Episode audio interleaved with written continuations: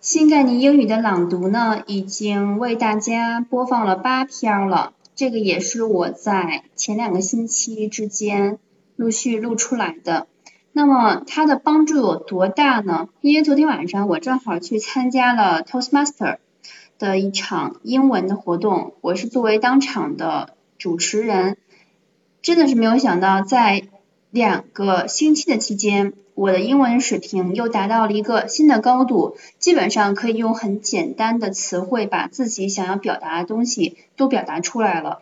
所以说，每日只要拿出一点点的时间去朗读一些比较经典的段落，就像是新概念英语第二册、第三册，甚至是一些商务的演讲，它的效果都是非常惊人的。只要坚持下去，我相信在今年年底的时候，一定会有更大的一些突破。